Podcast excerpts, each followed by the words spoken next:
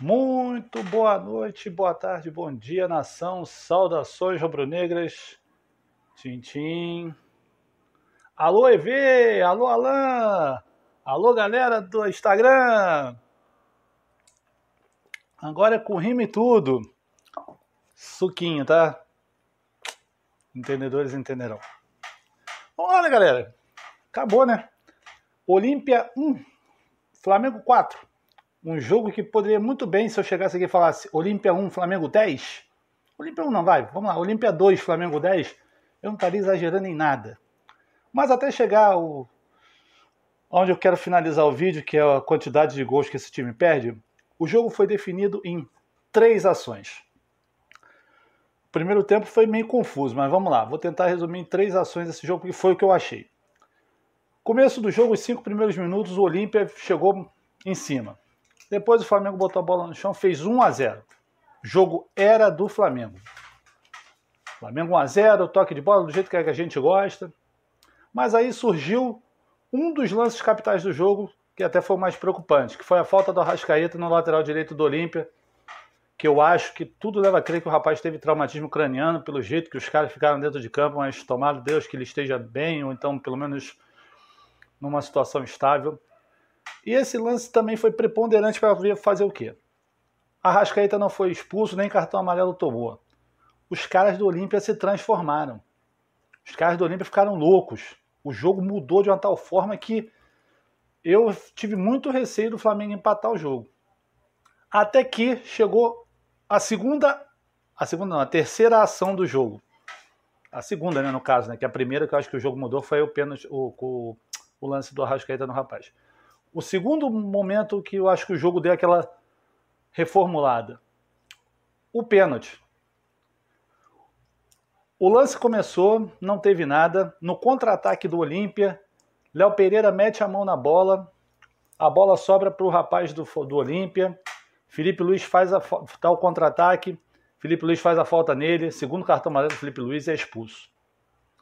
O próprio zagueiro do Olímpia, ou o cabeça de área, acho que é o cabeça de área, faz o VAR, faz o VAR. Fizeram o VAR. No que fizeram o VAR, acharam o pênalti. Gabigol, 2 a 0 Tranquilo, jogo chuchu beleza, praticamente garantida a vaga. Terceiro ato do jogo, o gol do Olímpia, um minuto depois. Então não adiantou nada a, a como que eu posso dizer, a vantagem. A vantagem se esvaiu em um minuto. Vamos para o segundo tempo. O último ato do jogo. Gol de Gabigol. 3 a 1 Flamengo. Bom, até aí. Aí acabou o jogo. O Olímpia se entregou. Em 7 minutos do segundo tempo já estava 3 a 1 com dois gols desse sujeito aqui, que é contestado pra cacete, mas fazer o quê? Tá na história, né? E esse aqui é monstro, né? De Arrascaeta. Aí começou a perder gol atrás de gol, atrás de gol, gol atrás de gol, e no finalzinho, Gabriel deu passe para Vitinho fazer 4 a 1 Ótima vantagem. Pô, alguém tá maluco de falar que. Eu não vou chegar aqui e vou falar, caralho, já tá classificado, mas, pô, não vamos ser hipócrita, né? Tá praticamente. Mas era um jogo que, pô, se perde muito gol. O time do Flamengo perde muito gol. Hoje não precisou. Ou até hoje fez o número necessário, mas de repente, mais seriedade. Eu ainda acho que o time, às vezes, deixa muito a desejar no quesito presunção. Eles sabem que jogam pra caralho, eles sabem que o time é bom demais, mas são muito presunçosos na hora de finalizar as jogadas. Atuações, Diego Alves seguro, gostei do Diego Alves hoje. Quando necessário foi. Quando necessário fez bem a sua função. Achei que os, os piores do jogo hoje foram os laterais, Isla e Felipe Luiz. Felipe Luiz, então, anda muito nervoso. Esquisito.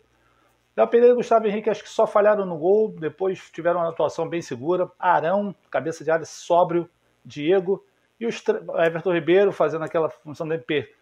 Fiquei muito chateado com ele no lance do pênalti, porque ele, ele acho que é o maior, maior fato de. Ele e a Rascaeta são os caras que mais me preocupam no quesito soberba e presunção desse time.